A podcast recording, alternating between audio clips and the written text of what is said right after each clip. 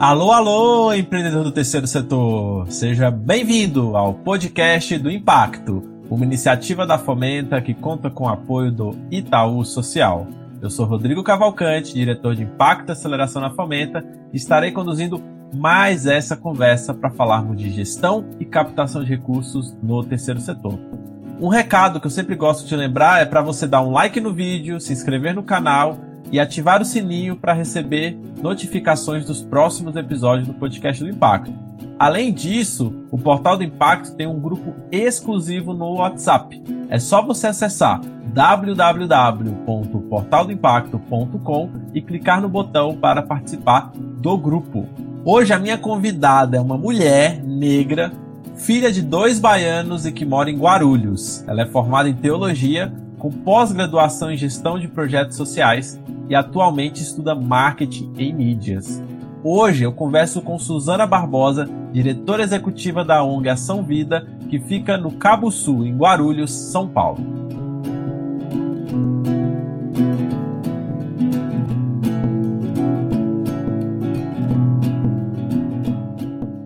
Então, Suzana, seja muito bem-vinda ao podcast do Impacto. Olá, Rodrigo, tudo bem? Obrigada, obrigada a todos pelo convite. Legal. Para a gente começar aqui, a gente sempre começa querendo saber um pouquinho mais sobre a organização. Então, Suzana, você já conhece aí muito bem o pitch. Pitch da organização. Conta um pouquinho para a gente o que a Ação Vida faz. perfeito, perfeito. A Ação Vida ela existe há 17 anos em Guarulhos. Ela tem como missão a promoção da assistência social né, para as pessoas da região do Cabo Sul especificamente, é, com o objetivo de reduzir os efeitos das desigualdades para essas pessoas que existem no Cabo Sul. Cabo Sul existe há mais de 100 anos, são mais de 80 mil habitantes, segundo o último censo. E nós estamos há três anos na região ali, atuando com assistência social, e por a, a região ser uma área de proteção ambiental, é, constituída em 2010, a gente também está migrando um pouco nessa conscientização é, ambiental também da população. É, nosso público-alvo são crianças, adolescentes e família, hoje no total de 140 pessoas, a gente tem o objetivo daqui a cinco anos ser referência mesmo na região do Cabo Sul como um polo de assistência social. Temos o objetivo de ter a nossa sede própria, por enquanto estamos em espaço de aluguel. Nossos principais parceiros é a Rede Bab Solidária, que nos sustenta hoje com recurso financeiro. E nessa pandemia aí a gente está atuando é, de maneira remota, mas presencial na questão de entregas e de EPIs e alimentos para a região. Então é isso, grandes desafios que nós temos e estamos lá atuando há três anos querendo realmente transformar a realidade social do Cabo Sul. Nossa, muito interessante o trabalho. Eu queria que você contasse sobre um projeto. Vocês estavam participando no programa Reforça do Instituto EDP. Eu até estava acompanhando ali o evento de encerramento e existia um projeto de reciclagem de celulares antigos. Me explica um pouco mais de onde surgiu, como é que funciona esse projeto. Exatamente, Rodrigo. Então, o que acontece, né? A ONG Ação Vida, eh, ela passou por 10 anos praticamente recebendo verbas governamentais e as nossas verbas eram cerca de 90% das nossas receitas. Em 2018, a gente teve uma crise é, financeira muito grande no Guarulhos, e aí o governo fez muitos cortes, e isso atingiu o terceiro setor, e cerca de várias organizações perderam seus repasses, incluindo a ONG Ação Vida. Nesse momento, a gente quase quebrou, Rodrigo, essa é a grande verdade. Então, a, a governança da, da, da, da Organização Vida, né, o presidente, nos reuniu e falou da importância da gente manter a organização viva. Com isso, a gente teve que demitir todos os funcionários, nós tínhamos cerca de 22 funcionários, todos eles via a lei de incentivo FUNCAD, e foi muito triste, porque nós encerramos a atividade e nós chegamos no Cabo Sul. Nós chegamos no Cabo Sul em apenas duas pessoas, eu e mais uma pessoa, né? A Mariana, né? E nós não éramos mais funcionárias registradas, ajuda de custo, voluntária, e nós estávamos refletindo sobre como nós iríamos recomeçar as atividades. E então o nosso presidente, o Arnaldo, Arnaldo Souza é o nosso presidente, e bacana que a história de vida dele, ele é uma pessoa que vem de periferia também, e hoje ele é, já tem duas, três graduações, está à frente da organização, é um homem negro, então a história dele já é uma história de sucesso, ele procurou, em uma das suas reuniões com alguns empresários que ele procura divulgar da ONG, falar sobre nossa realidade. E um desses empresários justamente trabalhava com reciclagem, uma empresa de reciclagem em São Paulo.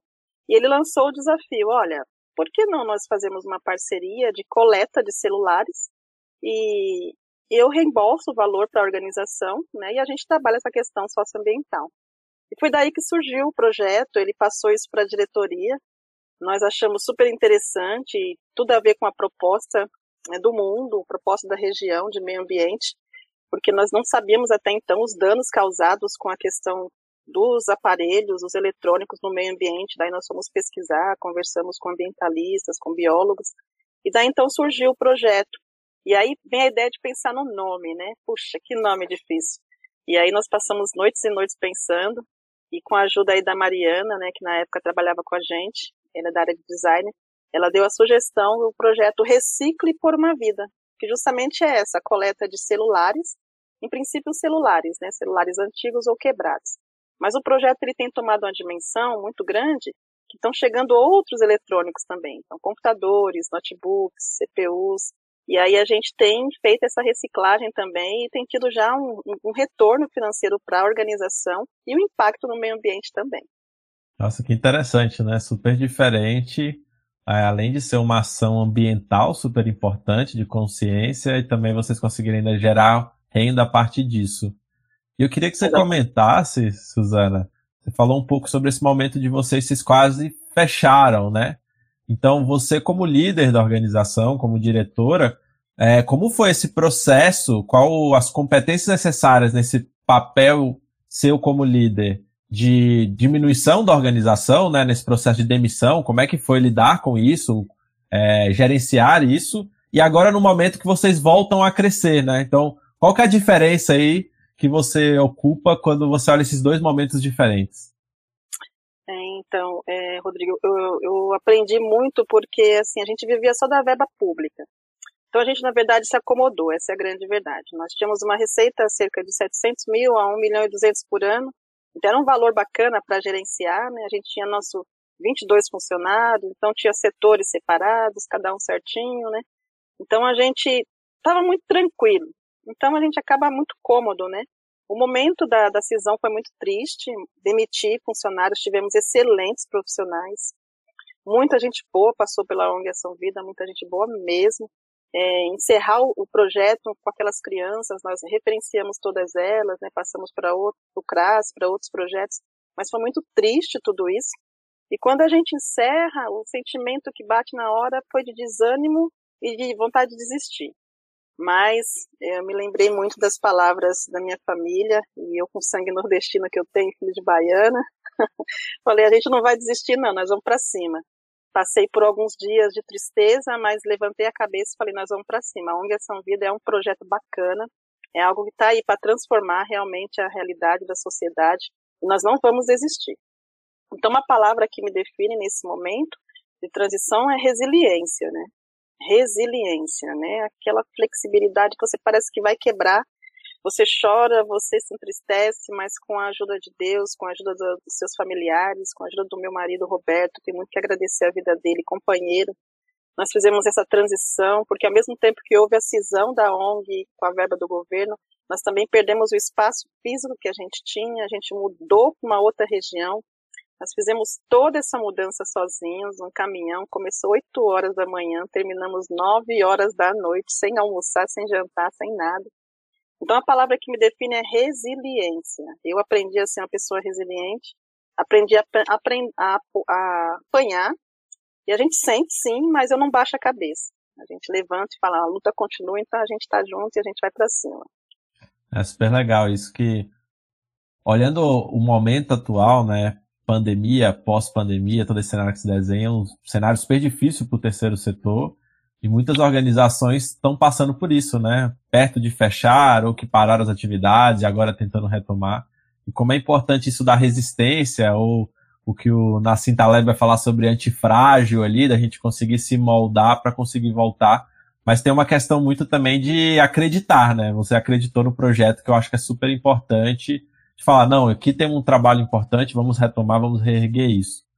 E eu queria tocar num ponto aqui, Suzana, que é, é um debate ainda, eu acho que pouco acontece no terceiro setor sobre inclusão e diversidade, né? Você como mulher negra, você falou também presidente como um homem negro de periferia, e a gente ainda percebe diversos espaços ou conselhos é, ou diretoria da organização formada por pessoas brancas, em grande maioria homens brancos, apesar da maioria do terceiro setor ser ocupado por mulheres, né? Se a gente pega os dados.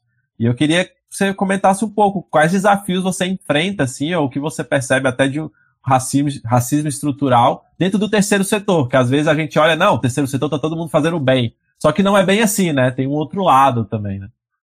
É bem isso mesmo, Rodrigo. É interessante que é, o terceiro setor, né, quando eu comecei a aprender, né, estudar um pouquinho mais sobre ele, porque eu me formei em teologia, depois me especializei em atividades em cidades e urbanos, né, eu gosto muito de gente, de pessoas. Eu falei, puxa, tem tudo a ver, então vou mergulhar de cabeça, e mergulhei mesmo. E quando a gente vai percebendo, realmente, vocês, eu me senti no começo um, um estranho, uma estranha fora do ninho, porque eu chegava realmente, como você disse, em todos os lugares, e apenas eu, de mulher negra, numa posição de liderança, de destaque. Muitas pessoas aconteciam, né, em reuniões, até às vezes, onde eu ia representar a organização, me perguntavam, mas cadê a responsável pela organização? Não veio? Falei, não, veio, sou eu, né? Então, tipo assim, puxa, uma negra não pode estar numa posição de liderança, uma negra não pode se destacar. Tem muita gente que acha que o Arnaldo é meu pai, né? Só porque ele é negro, né? E as pessoas falam, bom, ela está lá por causa do Arnaldo, que é o pai dela, então gerencia. Não, não existe isso, seria nepotismo, jamais, de forma alguma. Eu estou lá pela competência que eu tenho, pela confiança que o Arnaldo tem, uma história de vida dele também é de sucesso, e a minha história também é de resistência. Então, assim, é muito difícil é, ver que dentro do próprio setor, terceiro setor, um local onde a gente deveria ser totalmente humano, né, trabalhar essa garantia de direitos, cidadania, inclusão, diversidade, existe essa rivalidade, existe. E isso é algo que a gente está falando não é só a nível de Guarulhos, é isso a nível nacional, né? Então, assim, eu tenho estudado mais também sobre essas questões, sobre racismo estrutural, porque até então, né, como mesmo um, num dos livros que eu li, o Silvio Almeida, o negro ele não ele não é, entende que ele é negro, ele se descobre e se descobre justamente no momento de racismo, de preconceito. Então, nesses momentos, nessas situações em que realmente eu percebi e falei, puxa vida, é algo que eu quero levar para minha vida e eu quero sim estar na posição onde eu estou, enquanto eu puder, para ter representatividade, ser representatividade na vida de muitas crianças que inclusive estão lá no Cabo Sul, onde a maioria delas, cerca de 70%, são negras no, no, na ONG Ação Vida, nós queremos sim ser referência. Eu falo para o presidente, é bom que o senhor é negro, eu também sou negro. Nós estamos sendo referência para essa comunidade, dizendo que é possível sim. No futuro, eu quero ver sim alguém da região do Cabo Sul, uma criança, adolescente, um jovem negro, ocupando a minha posição, ocupando a posição da presidência e discutindo políticas públicas de melhora e transformação. Para que todos entendam que essa desigualdade, ela precisa acabar. E só vai acabar quando a gente falar, quando a gente discutir, quando a gente falar sobre o assunto. Então, infelizmente, o terceiro setor, como todos os setores, tem muitos entraves ainda a serem trabalhados e serem discutidos nessa questão de representatividade. Super interessante. Obrigado por compartilhar sobre isso, Suzana. Acho que é um debate que está tentando trazer aqui no podcast também até a diversidade de pessoas que participam aqui, né? Trazendo mulheres, mulheres negras para compartilharem. E acho super legal isso de você falar de vocês serem referências, né? Então, se vocês estão na comunidade ali, as pessoas, as crianças, os adolescentes estão vendo vocês, porque eles também não podem empreender algo, construir um projeto social, construir uma ONG também para atacar os diversos problemas. Né? Acho que super interessante e uma discussão super necessária. Suzana, mudando de assunto aqui, eu queria que você explicasse um pouquinho, a gente falando agora um pouco sobre a ação vida, como vocês se organizam, como é que você falou desse momento agora que vocês estão crescendo, como é que você. É, quais papéis, chapéus, ali a gente fala que o gestor da ONG ele sempre ocupa, coloca vários chapéus na organização, né? De captação de recursos, de planejamento, coloca a mão na massa. Como é que vocês têm se organizado hoje, né? Você falou que antigamente vocês tinham setores bem definidos, até pela estrutura, e agora acredito que por essa redução, é, vocês mudaram um pouco o formato do, digamos, organograma, né? A estrutura organizacional de vocês. Me conta um pouquinho como é que vocês têm se dividido na organização. Então, Rodrigo, você acredita, né? Você e todos que nos ouvem aí, nós somos hoje apenas três pessoas. De 22 pessoas que nós tínhamos, então tinha setor de RH, setor de comunicação, financeira, enfim, compras, tudo. Hoje nós temos só três pessoas. Né? Claro, a diretoria estatutária, que é voluntária, né? É, mas não está ali diretamente. Mas eu sou a diretora executiva, então a minha responsabilidade é cuidar de toda a gestão, parte de documentação e captação de recursos da organização. E nós temos duas técnicas, é, uma assistente social, a Madalena, né, que coordena os projetos, é assistente social, e nós temos a psicóloga, que cuida dessa questão de qualidade de vida, saúde mental, e trabalha junto com a Madalena na questão de controle dos projetos. Então, o nosso organograma está bem enxuto, bem enxuto mesmo, né? E a gente está contando muito com o voluntariado. E uma coisa interessante, Rodrigo, é assim, né? Inclusive, a gente teve até um treinamento, né, com o pessoal do Fomenta também, Instituto EDP, sobre voluntariado, com a importância dele. O nosso voluntariado na ONG Ação Vida, ele é diferencial, porque o nosso voluntariado, ele é local. Nós não temos voluntários de fora. Por quê? Porque as pessoas têm medo de chegar no Cabo Sul. É interessante isso, porque quando alguém coloca lá no, no GPS, chama o Uber ou, enfim, um aplicativo, um, um transporte aplicativo, aparece lá o sinal de linha vermelha, então zona de perigo. Então ninguém quer ir, ninguém. Nós estamos cadastrados em várias plataformas de voluntariado, mas poucos são os voluntários presenciais antes da pandemia que chegavam até nós. Então hoje assim, nós somos três pessoas na linha de frente mesmo, eu, assistente social e psicóloga, nós temos cerca de 25 a 30 voluntários locais lá na região. Então tem um grupo bacana mesmo, são as mulheres engajadas. A gente tem fortalecido essa liderança ali, a gente tem procurado perceber lideranças comunitárias e assim, elas têm muita autonomia, um dos valores da ONG Ação Vida é a autonomia, e elas têm muita autonomia, hoje elas gerenciam a questão de, de geração de renda, a questão de limpeza do espaço, questão de alimentação, até mesmo doações que recebemos, elas gerenciam isso. Então, hoje, a partir de 2021, metade de 2020 2021, nós temos conseguido mais tranquilidade na questão da gestão, mas no começo não foi fácil. A gente praticamente tinha que fazer tudo, sabe? Se virar nos 30, fazer de tudo um pouco. É super desafio, né? Até para se organizar no tempo, né? Problemas Exatamente. acontecendo aqui, precisa fazer um planejamento, tem um edital que surgiu ali, a gente sabe que é super difícil colocar esses vários chapéus, né? Exatamente. E você falou sobre o seu papel de captação de recursos, né? De buscar recursos para a organização. E aí, Suzana, tem fórmula mágica para captação de recursos? O que, que você aprendeu aí nessa jornada no terceiro setor? Ah, interessante que é, depois do, da apresentação do Instituto EDP, né, o pessoal fica mandando nos bastidores, ah, qual a fórmula mágica para captar, captar, recursos? O que isso acontece? Como é que vocês conseguiram? Gente, não tem fórmula mágica. Nós Passamos seis meses de capacitação com você, de aceleração de projetos, e foi muito bom, muito bom, pessoal, excelente, linguagem super acessível, muito conhecimento.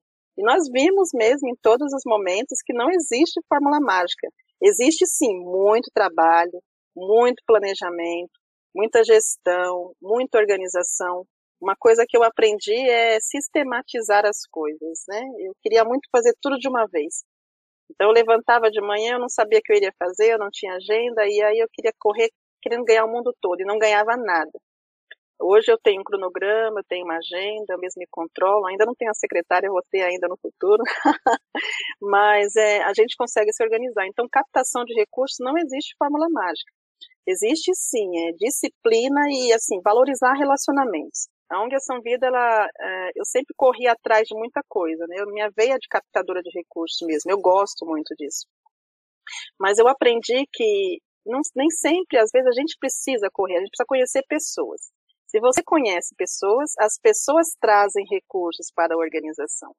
Então, eu aprendi a valorizar relacionamentos. Então, eu conheço muita gente, muito. Tem gente que às vezes manda mensagem para mim, eu troco até os nomes das pessoas, eu esqueço. Eu falo, meu Deus, quem é? Paga aquele mico. Mas aí é, a gente valoriza e eu tenho procurado assim, mandar mensagem em data de aniversário, me preocupar com a vida da pessoa, a gente marcar um café, nem que seja um café virtual, online agora por causa da pandemia. E é, isso acaba fortalecendo tanto os vínculos que quando a pessoa pensa em fazer uma doação, o primeiro nome que vem na frente é da ONG São Vida, e eles lembram da Suzana, lembram de referência. E eu tinha muito também essa questão de milindes, ah, eu não vou aparecer, porque quem tem que aparecer é a ONG, blá, blá, blá.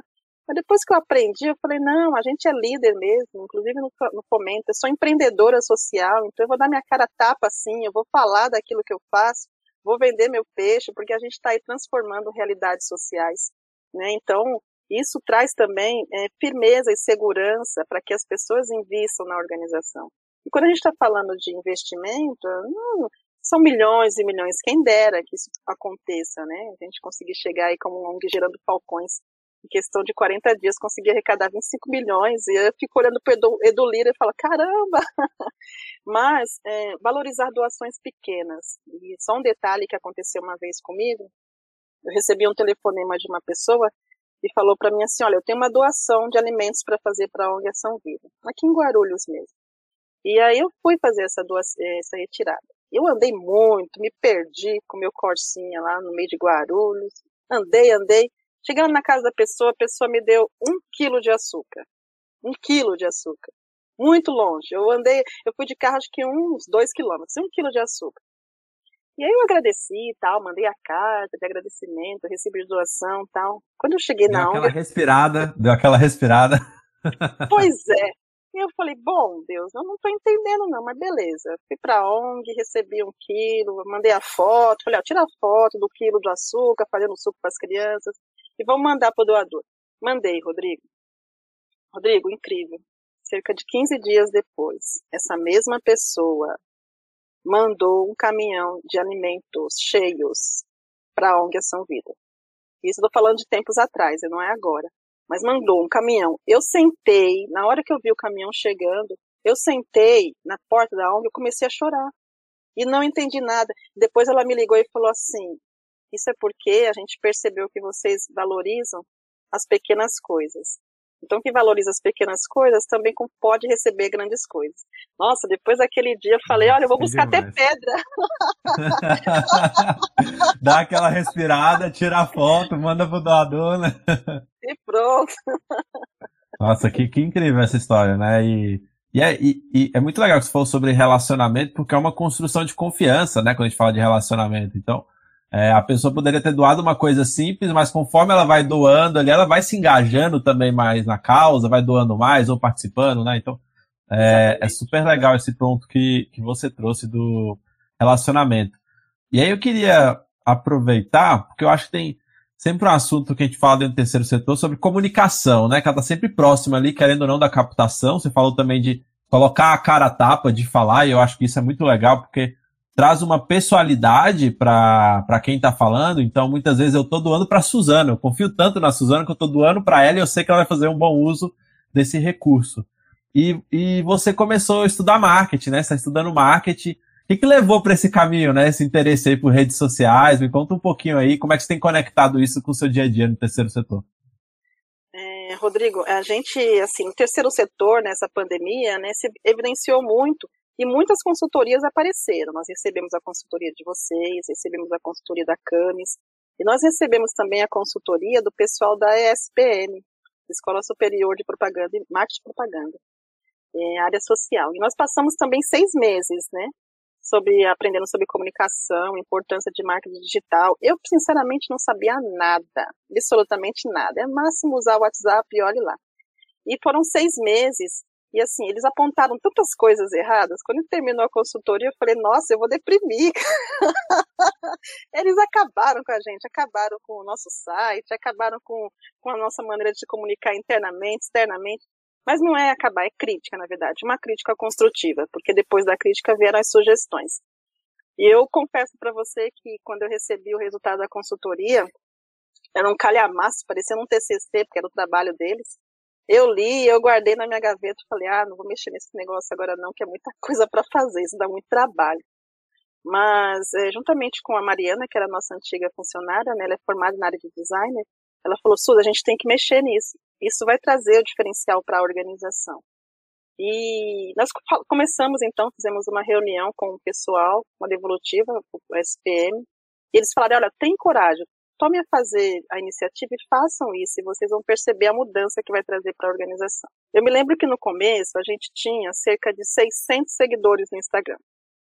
E o nosso Instagram era uma bagunça, porque eu que cuidava e eu saía postando tudo. Eu vi uma imagem, achava bonita e puf, puf, puf, puf, puf, puf. e fui socando tudo. Para encher ali, né? o famoso encher linguiça, né? E aí, quando é, nós começamos a mexer, ela falou: a primeira coisa que vamos mexer é no Instagram, vamos definir a cor, a forma, tudo. E eu falei, caramba, mas é como se o Instagram que eu tivesse feito parecia um carnaval, né? Só faltaram dizer, ó, Suzana, tá um carnaval isso aqui que você fez. Ele fez uma salada que ninguém entende. e aí a gente começou a mexer, definir cores, paleta, estratégia, é, conteúdo, fazer um cronograma tal. E aí as coisas começaram a acontecer e eu achei super bacana isso. Porque no finalzinho do ano, infelizmente, a Mariana foi seguir a vida dela e tá certíssima, trilhar outros caminhos, ela tem muito potencial. E a gente ficou sem essa pessoa para mexer no Instagram, principalmente, no Facebook. E eu falei, bom, tô ferrada agora, porque eu não sei fazer esse trem, e agora? Como, é que eu vou me virar? Mais uma vez, resiliência. Falei, não, não, vamos para cima. E aí eu fui pesquisar que era esse bendito do Canva, que eu não sabia o que, que era, e fui correr atrás, porque era o método mais fácil, né?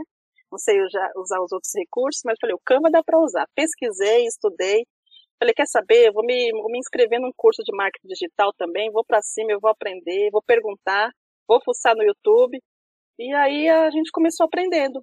E hoje, então, resumindo, né? Eu ainda estou cuidando da área de comunicação, sou eu quem cuido das postagens, tanto no Instagram quanto Facebook. Nosso site ainda não, porque preciso do web designer para isso, né? A estrutura tá tão bacana que eu não quero mexer, senão vou estragar essa área. Eu não sei fazer também, não dá para a gente fazer tudo. E, e a ideia é essa, a gente estruturar e delegar futuramente uma pessoa específica, nem que seja um voluntário em princípio. Pela rede Atados a gente conseguiu bastante voluntariado. A gente já conseguiu um gestor para cuidar dos voluntários da, do, da, da ONG Ação Vida. Isso é bacana, a gente está em fase de treinamento. Então, essa questão da comunicação é super importante, ela anda completamente ligada com a captação de recursos. De 600 seguidores que nós tínhamos para depois da consultoria, tanto com a SPM, com, a, com vocês do Fomenta, a EDP, nós estamos chegando em quase 2 mil seguidores. Então, assim, ainda é pouco, mas a gente acredita que já é um avanço em relação ao que a gente teve. Porque as pessoas estão entendendo agora o que posto. É interessante que elas chamam no particular e falam, nossa, eu entendi. Entendi a proposta. No WhatsApp também. Puxa, dá para ver que vocês estão em organização. Tem um calendário. Eu entendi. E aí eu fiz um questionário, né, recentemente, falei, eu vou dar a cara a tapa da ONG, vou perguntar o que, que eles estão achando da gente, se a gente está sendo transparente, se a comunicação está clara ou não. E, Rodrigo, eu me surpreendi, depois eu vou postar nas redes sociais, o pessoal colocou 100% de aprovação do nosso trabalho, assim, agradecendo mesmo Legal. pela transparência, pela visibilidade, credibilidade. Então, assim, a comunicação é fundamental para quem quer captar recursos. Não tem como captar se não dá a cara a tapa. E eu também faço várias stories, faço lives e dei a cara a tapa mesmo aí nas redes sociais. Ah, muito interessante isso, né? A gente fala sobre organizar as redes sociais, a gente fala muito quando a gente está pensando também nesse planejamento da comunicação, da constância, né? Tiver às vezes ali, ah, eu posto hoje, daqui dois meses eu posto, e acaba que essa ferramenta a gente pode utilizar como um grande prestador de contas ali, de transparência da organização, né? Quando você posta um vídeo ali, você conta o que está fazendo, uma doação que recebeu, é, ao mesmo tempo que você está prestando contas, você também está atraindo outras pessoas para conhecer, está vendo outras pessoas ajudando, então começa a virar um ciclo ali que é fundamental a gente olhar para esses dois caminhos junto com a captação. E, Suzana, aproveitando aqui, falando de comunicação, captação, tem um momento aqui do podcast que o pessoal sempre gosta de ouvir, que são os erros, né? É, todo mundo, eu acho que já tentou fazer alguma forma de captação, não deu certo, não deu aquilo que era esperado. Você tem alguma para contar pra gente? Alguma história legal? Tem, tem sim. Lembra que eu falei que a gente acordava e eu acordava, levantava e falava, ah, quero fazer tudo de uma vez sem antes se planejar, né? Certo dia, a gente lá na organização, ainda cerca de uns uns 4, 5 anos atrás, né? A gente falou, não, vamos fazer um almoço beneficente, nesse almoço a gente vai arrecadar X valores. A gente não colocou meta, a gente não colocou nada. A gente falou, vamos fazer um almoço, aí o que entrar, tá bom, também fez. E a gente fez esse almoço e, e, vendeu muito, porque a cozinheira cozinhava muito bem, muito bem mesmo. Eu acho que a gente só tinha comprado 100 marmitex e apareceram umas 300 pessoas. apareceram umas 300 pessoas interessadas no marmitex e foi muito chato, porque tinha acabado arroz, tinha acabado feijão, acabou até o sal, nem sal mais tinha para fazer nada. Foi um desespero, porque eu tive que sair correndo às pressas para comprar. As pessoas começaram a falar mal da gente, falar mal da nossa organização, falar mal da organização do evento. E foi um desespero na, na cozinha. E, e assim, isso foi muito chato, porque a gente aprendeu a importância do planejamento na captação de recursos. A gente não pensou em meta, quanto a gente queria arrecadar com o almoço. A gente não pensou em público específico, então a gente saiu disparando para todo lugar para vender. A Marmitex, importante era vender, a gente queria vender. E a gente não se programou em questão mesmo da própria equipe, né, condimentos, enfim, todos os alimentos necessários. Assim, foi um auê na cozinha. Eu lembro que as cozinheiras corriam de um lado para o outro atrás de arroz, feijão, procurando na dispensa e não tinha nada, e não achava. E a gente desesperado. E aí, nessa hora, todo mundo vem em cima do líder, né? Toda hora vem em cima de mim. Agora, Suzana, o que, que vai fazer? O que vai fazer? Eu lembro que eu surtei, eu falei, eu não sei. eu falei, gente, eu não sei, eu não sei, eu não sei. Eu falei, preciso de ajuda também. E, enfim, a gente não conseguiu vender todas as 300 Marmitex, claro, a gente não tinha é, instrumento para isso, suporte para isso. Foi muito chato que muita gente saiu reclamando da organização durante muito tempo. Engraçado que é assim, né? O que você faz de bem, é, dificilmente as pessoas recordam por muito tempo, mas se você cometeu um errozinho, as pessoas comentam, vão comentar aquilo durante longos anos. Então, depois desse evento, nós sentamos com a equipe e falamos: poxa, isso realmente foi uma mancada feia por falta de planejamento. Foi um mico também que a gente passou, um mico também. Então, assim, não recomendo ninguém a fazer isso, ninguém, porque senão vai ficar desesperado e vai dar um auê na equipe toda, desequilibra toda a equipe, né? Então, eu falhei enquanto líder, nós falhamos enquanto equipe, e a gente não conseguiu arrecadar sequer mil reais no evento. Essa foi a grande verdade. Foi um erro horrível. É sempre legal, né, a gente falar sobre erros, que eu acho que muitos aqui vão estar ouvindo, assistindo, já passaram por histórias parecidas. E foi, já foi criada uma expectativa, né, você me contando aqui, eu imagino que as pessoas chegaram lá esperando é, poder comprar a marmita, apoiar a organização, talvez deixaram de almoçar para ir lá pegar a marmita ali, e aí não conseguiram atender essa expectativa, né. A gente faz todo um trabalho de construção de marca, de reputação, e às vezes um evento desse errado pode acabar, como você falou, né? Até hoje alguém pode lembrar disso ou ser cobrado disso. É, então a importância desse planejamento, acho que é super legal esse aprendizado aí que a gente tira é, desse momento.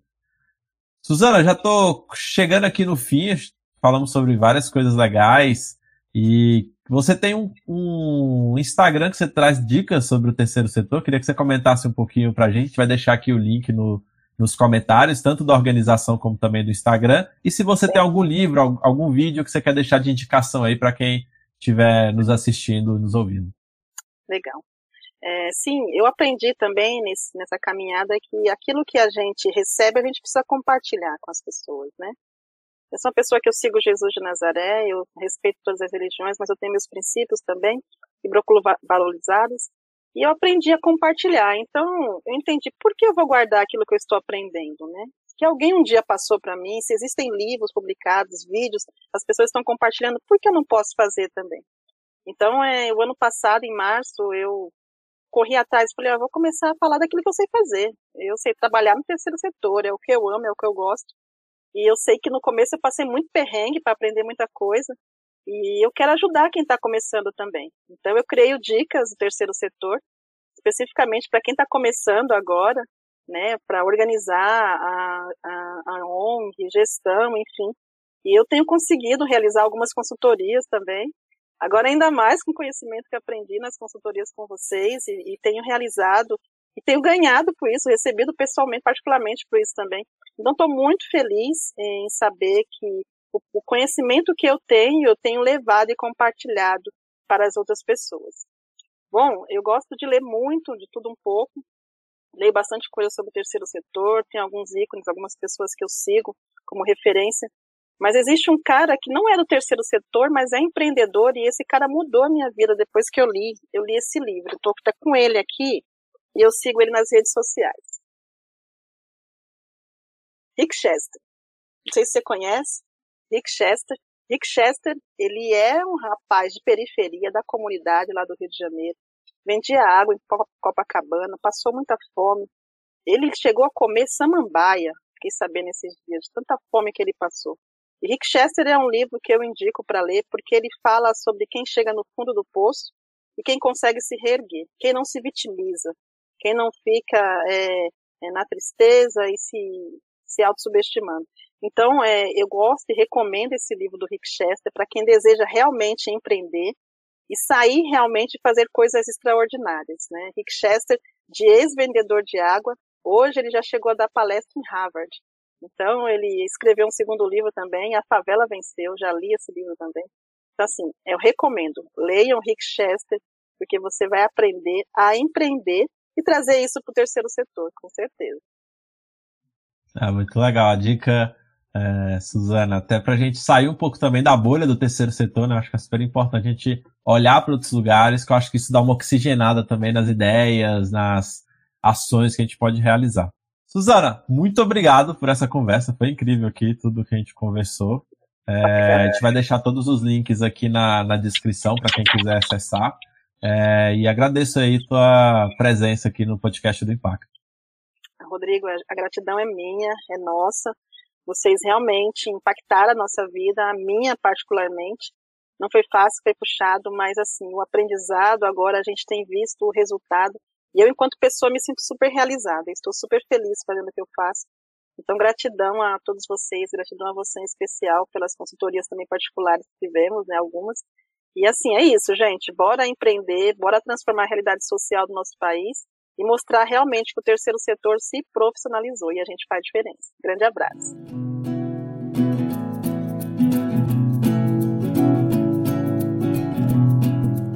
Hoje eu conversei com Suzana, da ONG Ação Vida. Falamos sobre racismo no terceiro setor, um tema que ainda precisamos conversar muito sobre. Também falamos sobre não existir uma fórmula mágica para captação de recursos e a importância de cultivar relacionamentos. Suzana contou uma história que eu achei super legal que uma pessoa doou um saco de açúcar e ela teve que se deslocar bastante dentro da cidade, mas depois que ela mandou a foto e como essa doação tinha sido utilizada, essa pessoa mandou um caminhão uma de doações.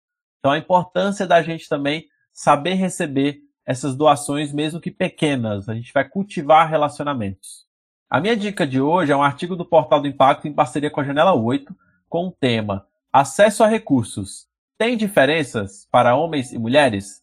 No artigo, o pessoal da Janela 8 comenta sobre as barreiras enfrentadas pelas organizações que são lideradas pelas mulheres para a captação de recursos. Vale a pena a leitura para a gente entender também um pouco de como há uma desigualdade de gênero dentro do próprio terceiro setor. Eu deixo aqui um forte abraço e até o próximo episódio do podcast do Impacto.